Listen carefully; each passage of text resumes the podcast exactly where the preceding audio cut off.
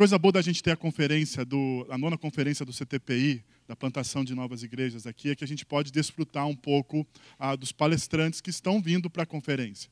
E o, ah, o Bosma, ele é professor no Kelvin, ah, ele é holandês, quando eu falei que era né, do, do mundo todo a conferência, né, até do velho continente, gente do velho continente, então, holandês, e hoje ele vai ter essa. Hoje a gente vai ter a oportunidade de ouvir o Bosma. Se você não ouviu o Bosma, ah, ele é profundo conhecedor da palavra de Deus. Ah, eu já tive aula com ele em várias matérias, inclusive de Salmos. Né? Hoje você não vai falar sobre Salmos. Sábado eu vou falar sobre Salmos. Sábado, então hoje não. Ligou aí? Agora sim. Agora sim. Tá bom? Vamos orar pela vida do Bosma, então, para que Deus abençoe as nossas vidas através da vida dele. Senhor, muito obrigado, Pai, pela oportunidade de ouvirmos a tua palavra neste momento, Deus. Eu quero te pedir que, em nome de Jesus, o Senhor derrame sobre a vida do pastor Bosma, Deus, a tua graça, a tua misericórdia, como o Senhor já tem feito, e o abençoe, ó Deus, com as tuas palavras. Que ele fale aos nossos corações através da tua palavra e que tua palavra, Deus, mova os nossos corações à transformação, a um estilo de vida, Deus, de discípulos realmente de Cristo Jesus, para transformar a nossa sociedade, Pai. É o que nós te pedimos, no nome do teu filho. Amém. Amém.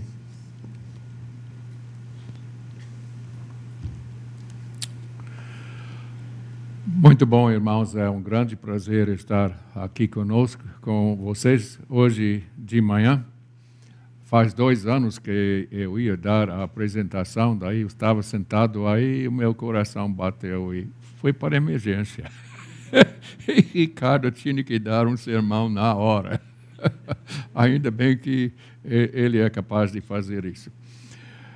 Uh, O Calvino, que é o nosso legado no passado, ele tinha uma grande ênfase. Primeiro, a piedade. A piedade. Segunda ênfase é que a piedade, quer dizer, a nossa relação para com Deus, tem que penetrar a sociedade. Faz sentido? Então, duas palavras que eu gostaria que os irmãos já decorassem e sempre pensassem quando pensam na reforma protestante, é, especialmente Calvino, porque nós presbiterianos somos da, descendentes do calvinismo, né? é piedade, sociedade. Portanto, eu escolhi como texto de hoje o estilo de vida de um novo discípulo. A chácara, o seu alvo é plantar novas igrejas,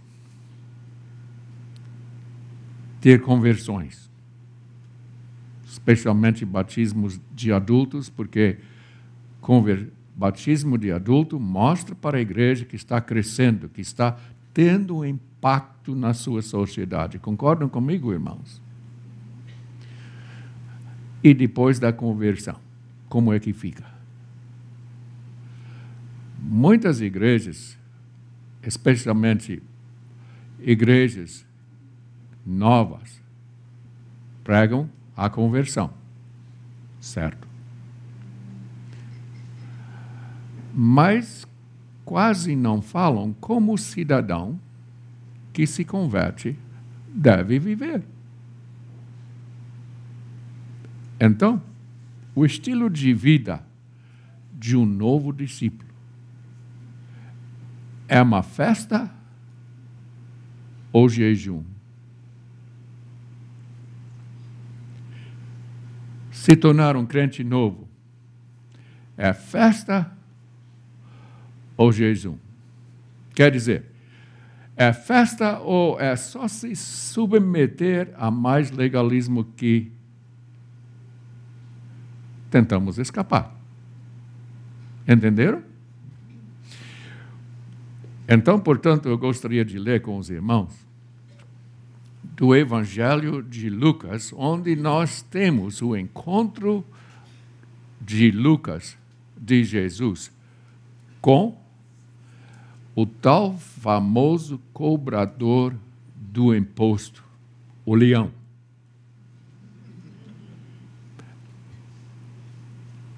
E vamos ler.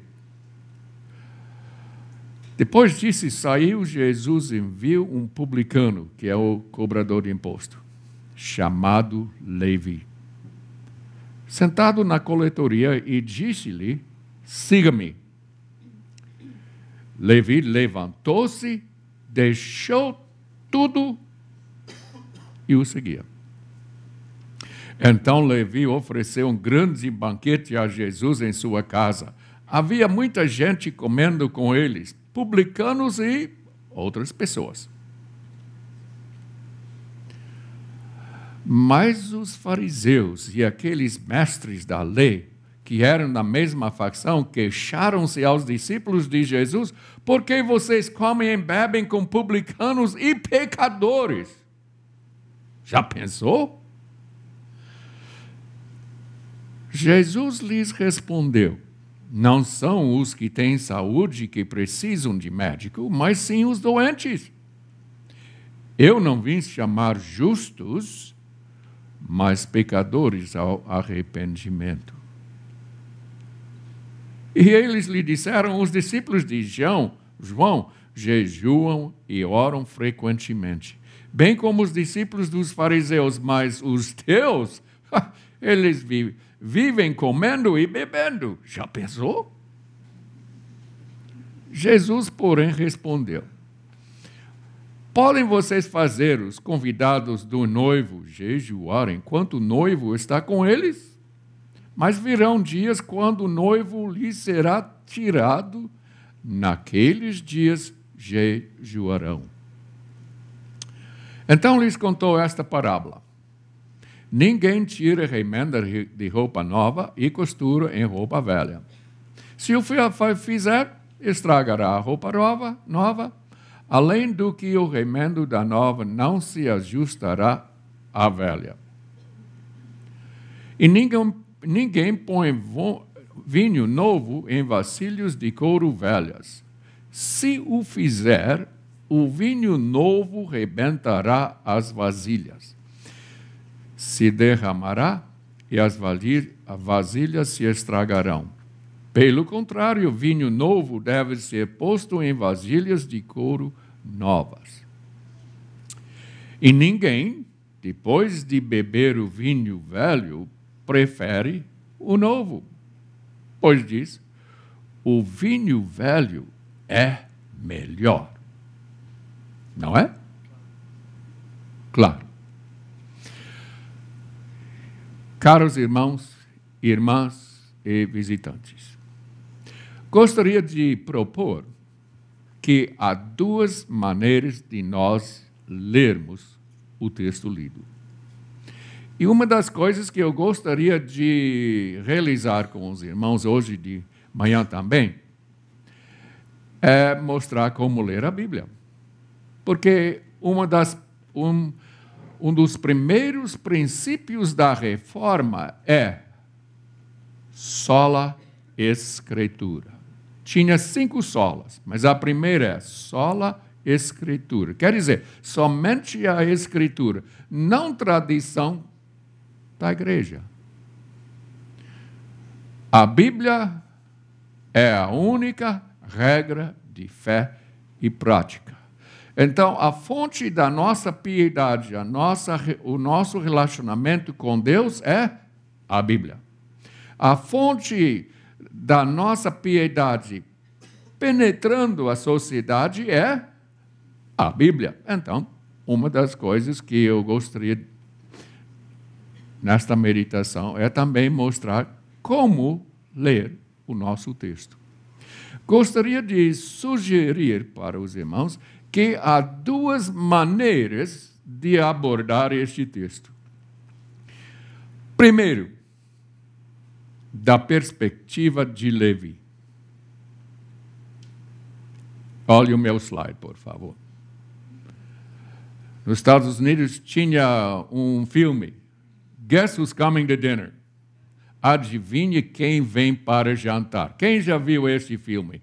Eu já múltiplas vezes, porque quando eu faço exercício na esteira, sempre eles rodam filmes velhos, então já vi tantas vezes. Mas, né, trata-se de um casal lá, rico, politicamente falando correto, não deve haver discrição entre negros e brancos, isto é um pecado social, né? Mas na prática, quando a filha chega em casa com esse bonitão, mas ele só tem a cor errada, aí a família cai em crise. Né? A moça está alegre de vez, apaixonada com o rapaz e quer trazê-lo para introduzi-lo para os pais e os pais como os fariseus. Levi se converteu, ficou todo alegre e fez festa. E aí criou o problema.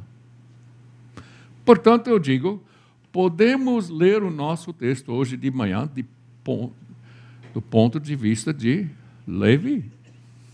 Mas temos também uma outra opção da perspectiva dos fariseus. Diga-me com quem andas e eu te direi quem és. Conhece esse ditado? Né? Diga-me com quem andas e eu te direi quem és. O problema é que os fariseus sempre tinham com este Jesus. Sim, ele fez grandes milagres e tudo fez muitas coisas boas, mas o pior das coisas que ele sempre fez é andou com pecadores. Já pensou? Já pensou? Um crente andando com pecadores, ele saiu do pecado e insiste em andar com pecadores. E pior com Jesus, ele é Deus mesmo, sem pecado e anda com pecadores. Diga-me com quem andas, e eu te darei quem és. Pois bem, vamos ver. Primeira coisa que eu gostaria de destacar é que temos que ler o contexto. Quando você observar ou for envolvido num acidente, com outras pessoas. Tem você, tem aquela outra pessoa e tem testemunhos. E cada um conta uma história diferente. Não é verdade? Assim também temos quatro pessoas que contam a história de Jesus e cada um conta diferente. E é justamente na comparação das diferenças que nós podemos ver a mensagem de Lucas para nós hoje. Entendeu este passo? O relato nós temos em Marcos, em Mateus e Lucas, mas para hoje de manhã eu gostaria de comparar especialmente Marcos e Lucas. Então vamos ver o contexto. Veja bem como Marcos, capítulo 2, versículos 13 a 14, é só ver o slide e dá de ver, tem muito mais informação. Lucas simplesmente omitiu muitas palavras e é bem mais breve. Veja o que Marcos diz. Marcos diz: Jesus saiu outra vez para a beira-mar, uma grande multidão aproximou-se e ele começou, começou a ensiná-los. Passando por ali, viu Levi, filho de Alfeu sentado na coletoria. Versículo 13, por todo efeito, Jesus, Lucas deixou fora. Estão vendo? Ele só diz: depois disso, Jesus saiu. E daí vai para o versículo 14 de Marcos e diz: E enxergou. Coloquei em letra vermelha. Não viu, enxergou. Um publicano chamado Levi, sentado na coletoria. Então, duas coisas. Em primeiro lugar, depois disto, depois a história anterior. A história anterior é a história daqueles quatro amigos que levaram um paralítico para Jesus. Jesus estava pregando numa casa particular, tentaram fazer ele entrar pela porta de frente, não deu, subiram no telhado, tiraram o telhado e pss, desceram ele na frente de Jesus. Conhecem essa história? Pois é. Depois disto. Então, Lucas quer fazer uma ponte entre as duas histórias. Porque a preocupação dos capítulos 5 a 6, lembram bem? É aula hoje de manhã, né? Como ler a Bíblia. A preocupação dos, dos capítulos 5 a 6 do Evangelho de Lucas é o que é um discípulo. Qual é o perfil de um discípulo? Um discípulo é, em primeiro lugar, um cidadão, um pecador perdoado. Porque enquanto os caras levaram o amigo para Jesus, o que, que eles esperavam? Um milagre. Esse Jesus não entendeu, estava por fora. Diz: os teus pecados estão perdoados. Ei, Jesus, nós ficamos aqui, queremos a cura do cara. Os teus pecados são perdoados. Um verdadeiro discípulo, então, é um pecador perdoado. Somos nós, não somos? Veja bem, uma outra história, já em capítulo 5, o caso de Pedro. Se lembram daquela pesca maravilhosa? Eles saíram para pescar, não pescaram nada. Jesus disse: Ó, oh, põe rede ali e tanto peixe. E daí vejam Lucas 5, versículo 10. Então, uh, 8. Quando Simão Pedro viu isso, prostrou-se aos pés de Jesus e disse: Afasta-te de mim, Senhor, porque sou o quê? Um homem pecador. Pedro, pecador. Paralítico, pecador. Levi, pecador. O verdadeiro discípulo é pecador. E se nós aqui dentro nos consideramos seguidores e discípulos de Jesus, somos, em primeiro lugar, pecador perdoado. Não é? Quando você se levantou hoje de manhã, você pensou nisso? Ou tinha que fazer todas as pressas como eu? Me preparar para chegar aqui?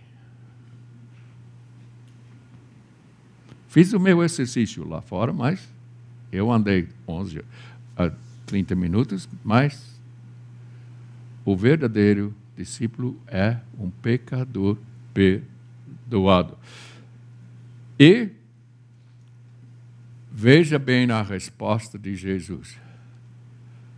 Não tenha medo, de agora em diante você será pescador de homens. Somos pegadores, perdoados,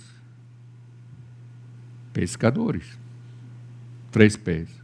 Podem lembrar? Pecador, perdoado, pescador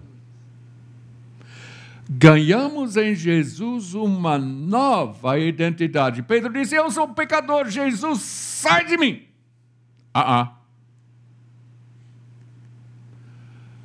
Daqui para frente, você é pescador de homens.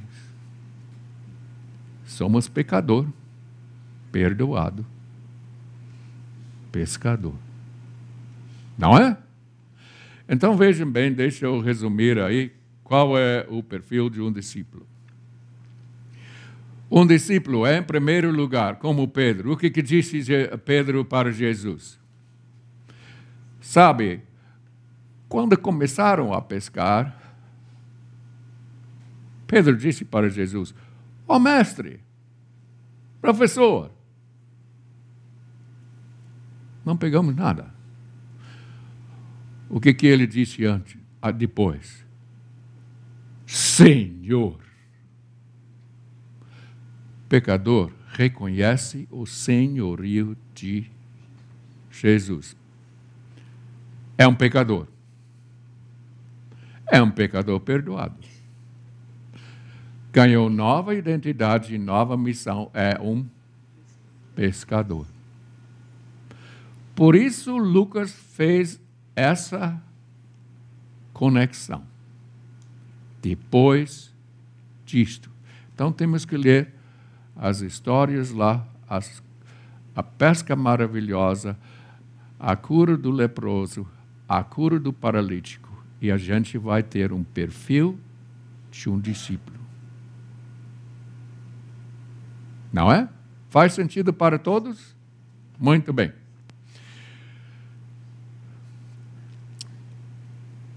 Eu quero, mais uma vez, voltar para versículo 27. E enxergou um publicano chamado Levi. Marcos só diz viu. Então, estava passeando por ali e viu. Lucas diz que enxergou de propósito.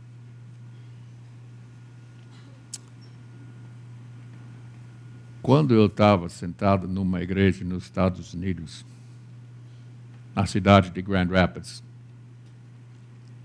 Eastern Avenue Christian Reformed Church, de repente vi uma moça bonita, enxerguei, fixei os olhos e está ali, ó.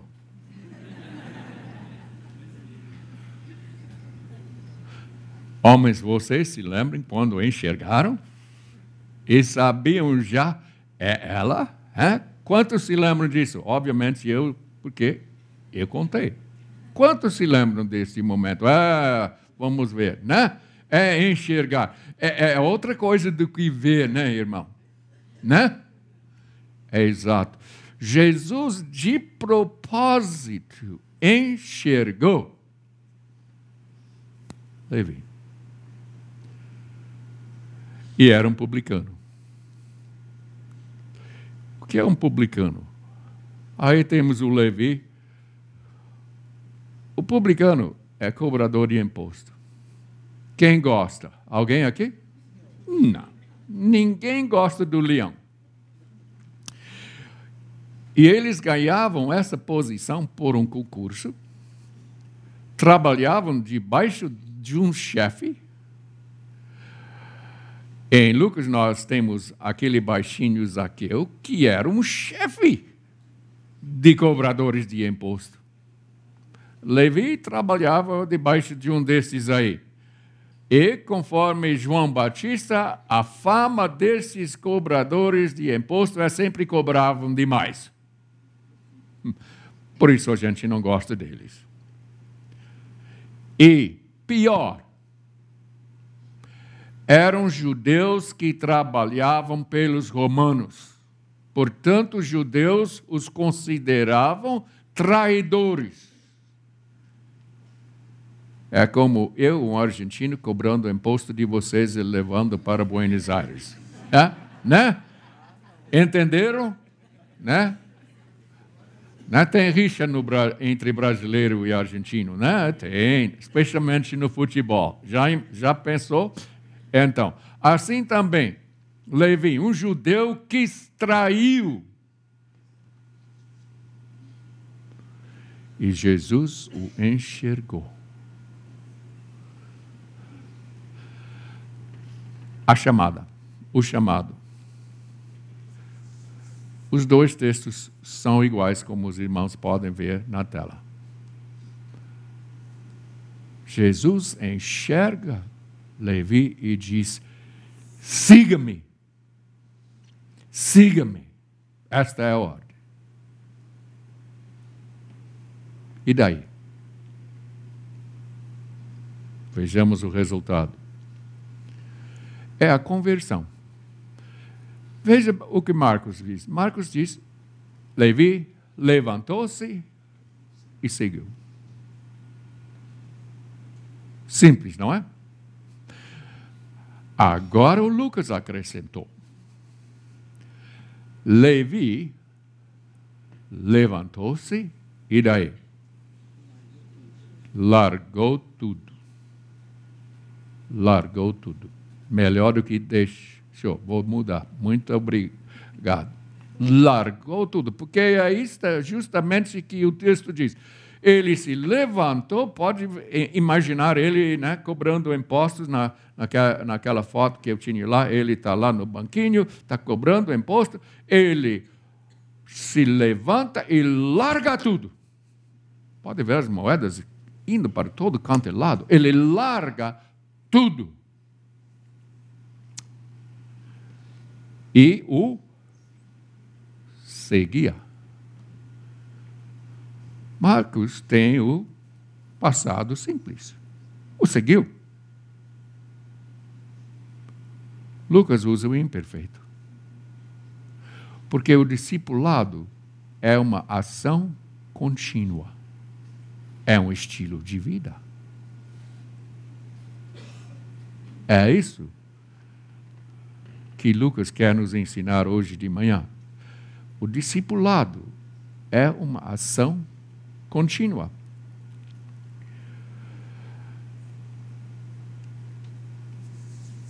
É a mesma coisa que os discípulos fizeram antes. Por exemplo, em Marcos 2, no mesmo instante eles deixaram as suas redes e os seguiram. Deixaram. Ou em Lucas 5, 28. Eles, os três discípulos, então arrastam seus barcos para a praia, deixaram tudo e o seguiram. Então, uma das coisas que o verdadeiro discípulo faz é deixar tudo, e é uma exigência da própria Jesus, como podem ver em Lucas capítulo 14, 33. Da mesma forma, qualquer de vocês que não renunciar a tudo o que possui, não pode ser o meu discípulo. Tudo. Largar tudo. Já pensam?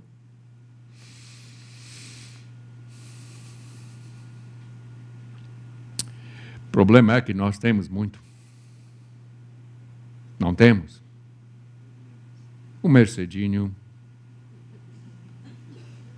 condomínio aqui em Campinas, Orlando, Miami, né? Eu sei, não a maioria da população brasileira, mas muitos têm. E alguns de vocês também. E um verdadeiro discípulo larga tudo. Mas vocês concordam comigo que bens nos faz prisioneiros,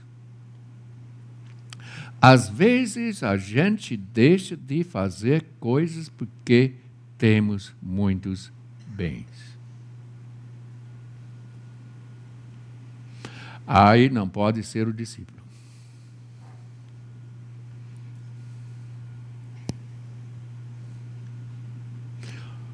Gostaram desse carro? É um Chevrolet Camaro 1969 Z28 com motor turbinado era o 302. Sabe quem era o dono? É. Deixa eu dar algumas qualificações desse carrinho aí. Né? Camaro Z28. E aí o motor V8, mas como eu disse, turbinado. Já pensou, né? Tem um motorzinho com mais potência do que a Belina que eu tinha com quatro, quatro cilindros. Veja, mais de 300 cavalos. Disseram, né? Isso era só para, né, para a polícia, mas eu sei que tinha mais. Naquela época tinha um carburador. Melhor do mundo era Harley quatro cilindros. Já pensou, homens? Né? Tinha caixa, marcha, Hurst, quatro. Olha, e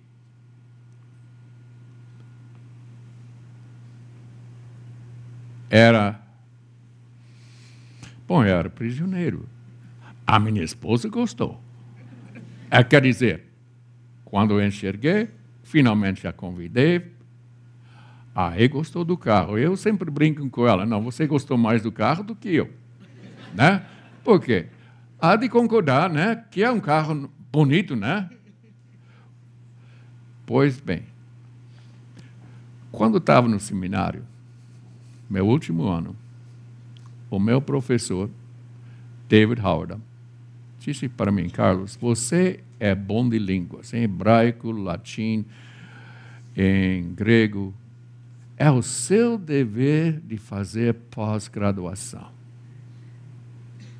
Eu disse, não. Eu ia fazer um PhD nas línguas clássicas, mas tio Sam me mandou para o Vietnã. Lá eu poupei o meu dinheiro para comprar este carrinho. Aí eu ia ser um advogado como o Alexandre, mas eu vi que eles eram tão corruptos como o resto, então disse não. Era Wayne State University em Detroit. Disse não. Finalmente Deus me chamou para o ministério da igreja vou trabalhar para outro dono, o outro vou advogar para outro dono, Jesus.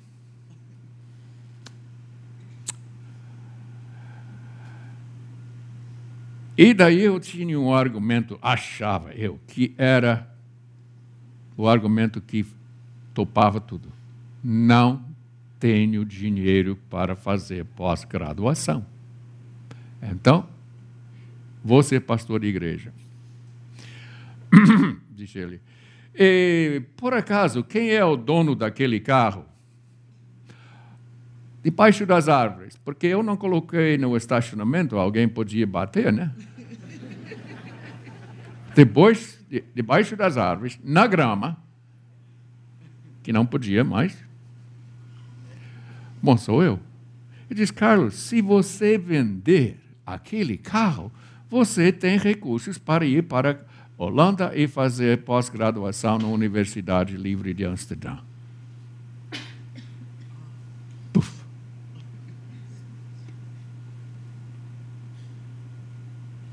Vendi.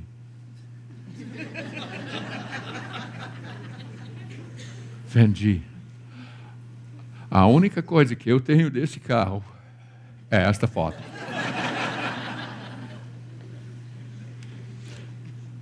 Por que é que eu conto esta história um pouco demorado? Se eu não tivesse vendido em janeiro de 1976, a Anneke e eu, com nosso filho holandês, Jonatas, não teríamos chegado aqui. Só com a mala. Eu tenho uma foto no Hotel Opala, onde a gente está comendo em cima da mala. Depois, o pai da Dona Maria nos deu móveis. Você provavelmente não se lembra, mas ele que nos emprestou os móveis. Tudo emprestado.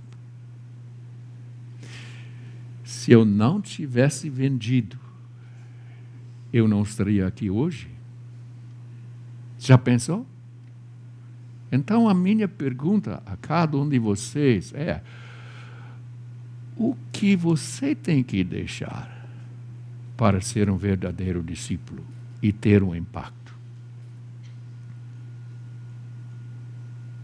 Se eu não tivesse vendido, não teria sido o professor que deu nota baixa para Ricardo.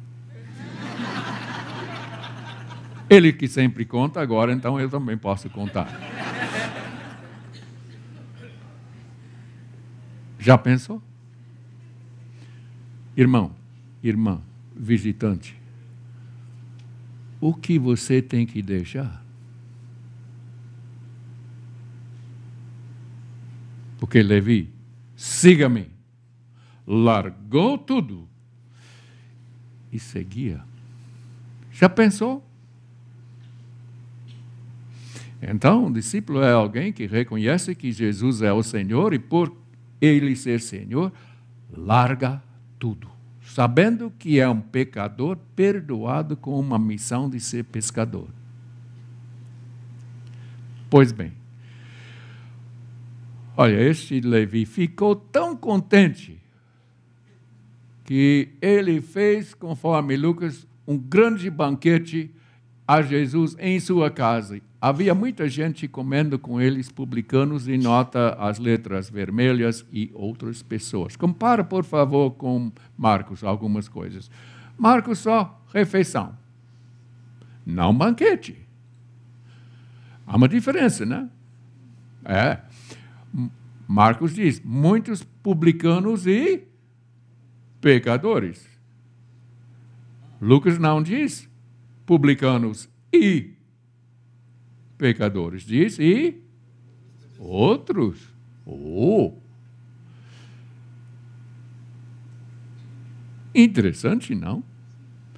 Um grande banquete o Levi ofereceu. Fiz um retrato, tirei do internet, mas o banquete que ele jogou, fez, chama-se simpósio. É um banquete como a gente vê, aí estão lá deitando e tem, é, obviamente tem comes e bebes. Tem comida e tem vinho.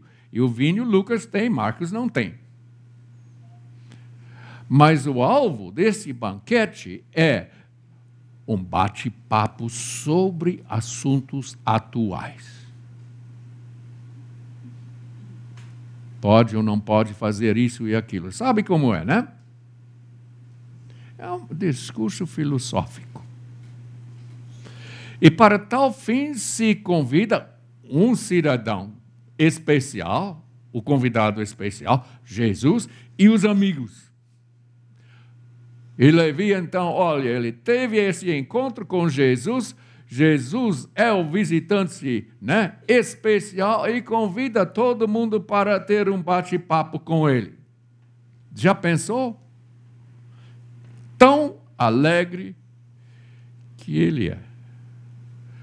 Agora deu problema. A primeira conversa, queixa, é uma controvérsia sobre associação. Conforme Lucas mas os fariseus e aqueles mestres da lei que eram da mesma facção murmuravam aos é a palavra usada em, no livro de Números sobre Israel. Se lembram no passagem de deserto, Israel sempre murmurando? Não pararam, fariseus murmurando aos discípulos de Jesus: por que vocês comem e bebem com publicanos? Nota uma diferença grande.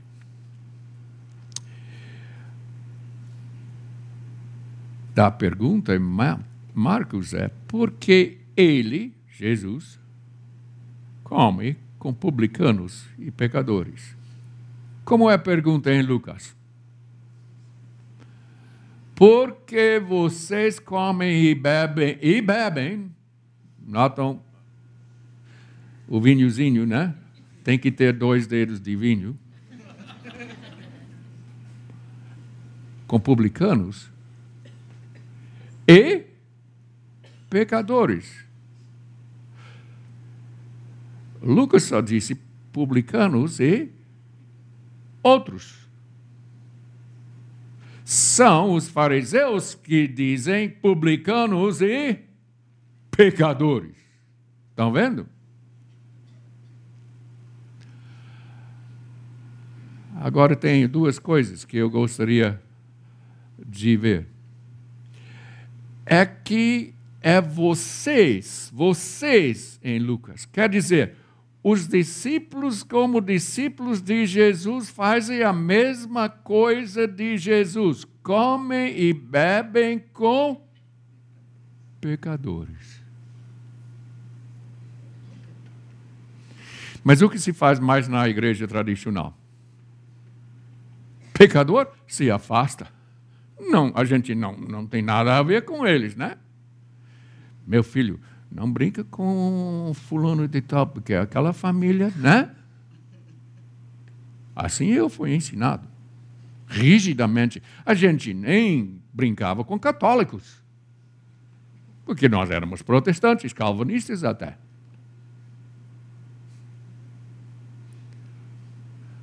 Jesus e os seus discípulos comeram e beberam com pecadores. Porque se a igreja é missão, e se a igreja não for missão, é um clube religioso, gostoso, mas não a igreja. Se a nossa missão é pescador, homens, temos que nos encontrar com pecadores, senão não vai acontecer. O que eu acho tão belo sobre essa sequência é que agora os fariseus acusam os discípulos desta prática. Veja o próximo versículo.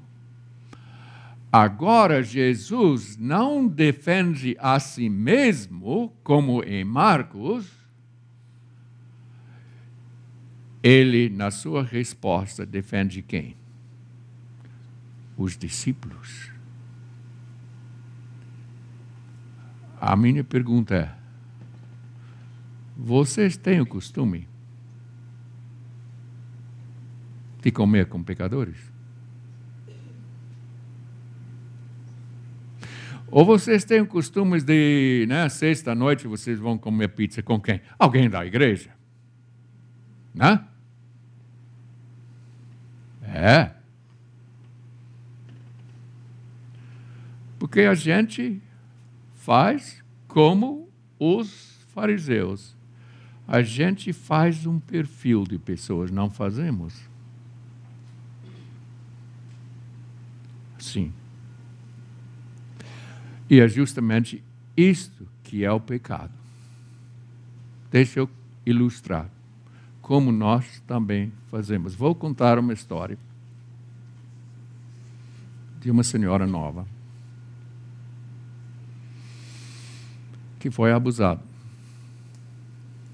tinha uma filha. O cunhado dela, por acaso, chegou, viu que o marido dela estava batendo nela. E ele, que não era crente, achava que a igreja era cheia de hipócritas.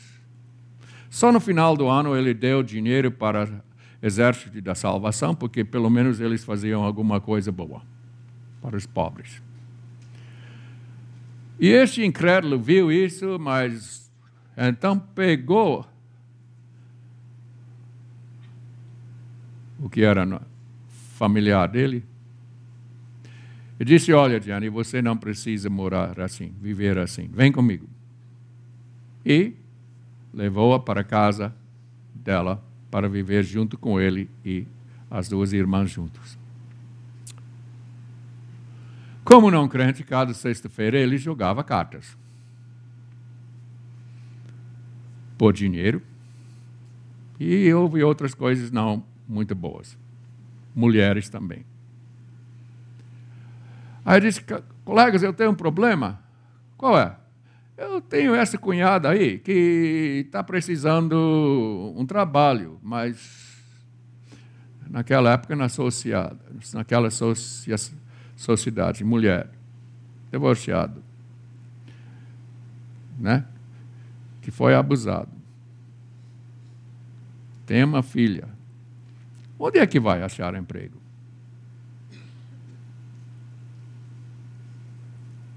Ah, disse um, eu tenho um irmão que perdeu a mulher, ela faleceu. E ele tem um rapaz de um ano, ele precisa de alguém para cuidar da casa e, e do filho também. Quem sabe, né? Os dois se dão. Dito e feito. Ela cuidou da filha, limpou a casa e cuidou do rapaz. Depois se casaram. E sabe quem era aquele garoto de que ela cuidou de um ano? De quem ensinou a Bíblia? Deu a primeira Bíblia? É que está falando. Sou eu. Ninguém quis dar trabalho porque a gente faz perfil. Não é? É ou não é? Vamos admitir o nosso pecado? Tem alguém que não está dentro do nosso perfil? Ninguém tem nada a ver. Semana passada a gente estava na praia acampando. Três parcelas do nosso lado chega família de pretos, brancos, negros. Bom, para mim não tem problema. Eu bato um papo com ele e as duas famílias se entrosam conosco e oi, tá tudo alegre. A minha esposa, junto com as suas irmãs, disseram: Olha, nenhuma pessoa, nenhuma das nossas amigas da nossa igreja ia falar com esse pessoal pela cor da pele. A gente faz perfil, como os fariseus, né? Concordam comigo? E daí como fazer discípulos? Se a gente faz, cria barreiras, e só fica com a patota que a gente gosta, como a gente vai fazer discípulos?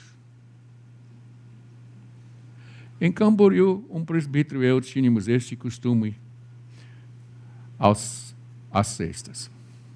Íamos para uma pizzaria em Itajaí.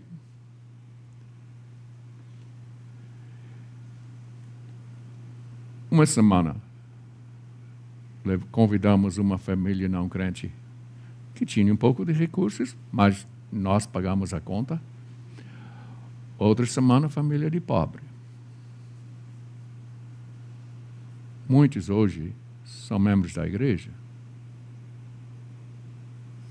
Se você só mantiver relacionamentos com os conhecidos, não vai acontecer, concordo? Não vai acontecer. E, portanto, Jesus defende atitude e ação dos discípulos. Ele diz: não são os que têm saúde que precisam de médico, mas sim os, os doentes, claro.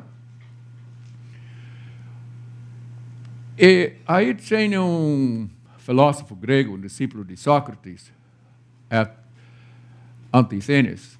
Ele disse: médicos associam-se com enfermos, mas eles não contraem febre.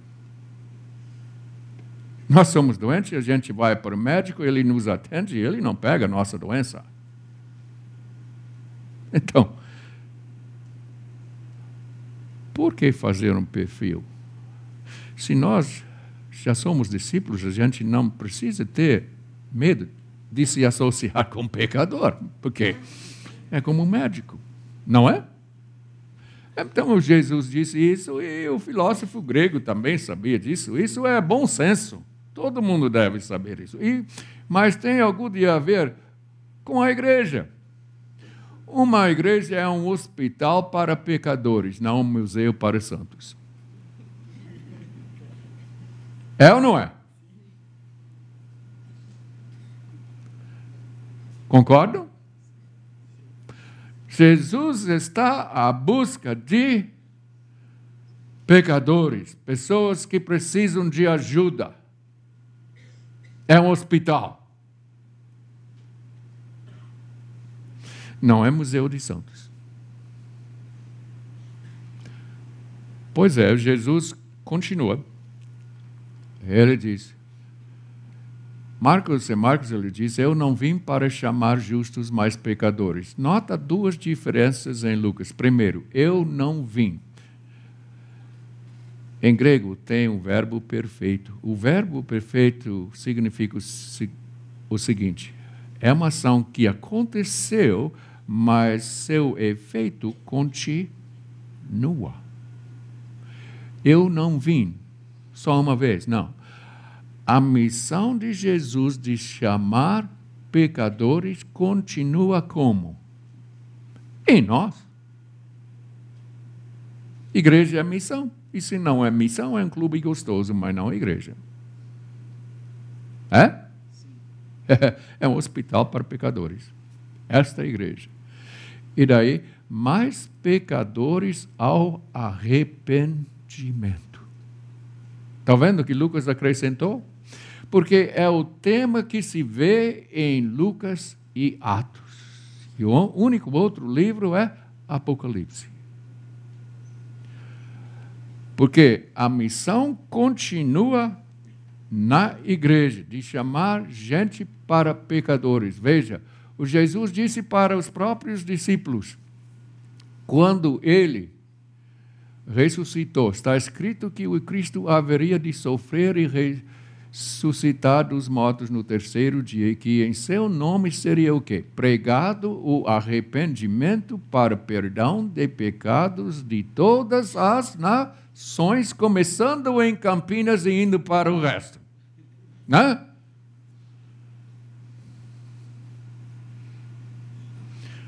A missão de Jesus, a missão da igreja é pregar arrependimento para remissão de todos os nossos pecados. Esta é a missão da igreja que continua até hoje. Aí vem a a segunda queixa. E eles lhe disseram: os discípulos de João, de João jejuam e oram frequentemente, bem como os discípulos dos fariseus, mas os teus vivem comendo e bebendo. Eis aí a razão do meu subtítulo, né? O estilo novo do novo discípulo é o quê? Festa ou jejum? E a resposta de vocês é? Festa precisamos fazer festa. Nós somos pecadores perdoados e temos que fazer como Levi. Não um lanchinho, mas um banquete. Convidar todo mundo para ouvir esta boa nova que sim, somos pecadores, mas não precisamos ficar presos em nossas coisas. Larga tudo como Levi, segue Jesus e tenha uma vida com propósito de convidar mais. Por isso a gente faz como os discípulos. A gente vive comendo e bebendo. Cada dia, para mim, dois dedos de merlot para o meu coração. E um salmão, porque tem ômega 3. A resposta de Jesus é: vocês podem fazer os convidados do noivo jejuar enquanto o noivo está com eles? Quando você está na festa de um casamento, quem faz jejum? Bom senso é que não se faz. Né? Tem um banquete grande. Nos meus dias a gente não podia dançar na festa de casamento. Hoje nos Estados Unidos podemos. Então a gente dança, come e bebe um pouquinho com razão, né? Aí conta duas parábolas. Ninguém tira uma um remenda de roupa nova e o costura em roupa velha. Isso funciona? Não. Fica feio até. Se bem que hoje em dia, né, as lojas vendem jeans que eu, imagina, filho de imigrante, 1050, uh, 1956, fomos para os Estados Unidos. Ah, eu era o único na escola com jeans, porque meus pais podiam comprar. Hoje eles a, a moda é jeans já rasgada e pagam quanto? Eu acho um absurdo, mas tá bom, cada um, na, cada um no seu, né? Tá bom. Mas isso, isso não fica bom. Ah, outra coisa. Colocar vinho novo em vasilho de couro velho. Funciona. Não. Vai explodir. E daí você perde tanto o vasilho como o vinho. Argumento final de Jesus contra os fariseus. Se lembram? Isso tudo está acontecendo ao, roda, ao redor da mesa, porque estão num simpósio onde se debate assuntos. E Jesus está nesse debate gostoso com os fariseus. Né? Ninguém, depois de beber um vinho velho, prefere o novo, pois diz o vinho velho é melhor. É bom senso. Neste episódio, irmãos, Jesus defende a festa para nós, discípulos. Sim, o discípulo é alguém que reconhece o senhorio de Jesus, reconhece que é pecador, mas sabe que é um pecador perdoado com uma nova identidade para se associar com outros pecadores e, como Levi, convidar todos para um grande banquete para levá-los a Cristo. Quem sabe que você tem que se desfazer do seu mercedinho. Se bem que Ontem eu vi um Camaro aqui em Campinas, branco, novinho. Mas não era tão bonito como o meu. Do qual só tenho uma foto. Mas ainda bem, porque eu posso estar com os irmãos. Irmão, irmã, visitante, O que você precisa largar? O que faz você um prisioneiro de bens? Porque, como alguém me fez lembrar, em inglês a gente diz: You can't take it with you. Você não pode levar nada daquilo que você tem junto com você quando você falecer. Temos também um tipo de trailer chamado U-Haul. Já tem visto nos filmes, né? Sim. Quando você falecer e colocam o seu caixão dentro daquele carro preto, você já viu um U-Haul com aquele carro preto? Já? Nunca. Por quê? You can't take it with you. Você não pode levar nada daquilo que temos aqui contigo. Quando Cristo chamar. É ou não é? Então, sabendo disto, já vendi o usa Camaro. Eu gosto de ver dos outros, mas eu não preciso vender de novo. E tenho tempo para fazer discípulos. Igreja é missão. Se não fizer missão, é clube. Amém?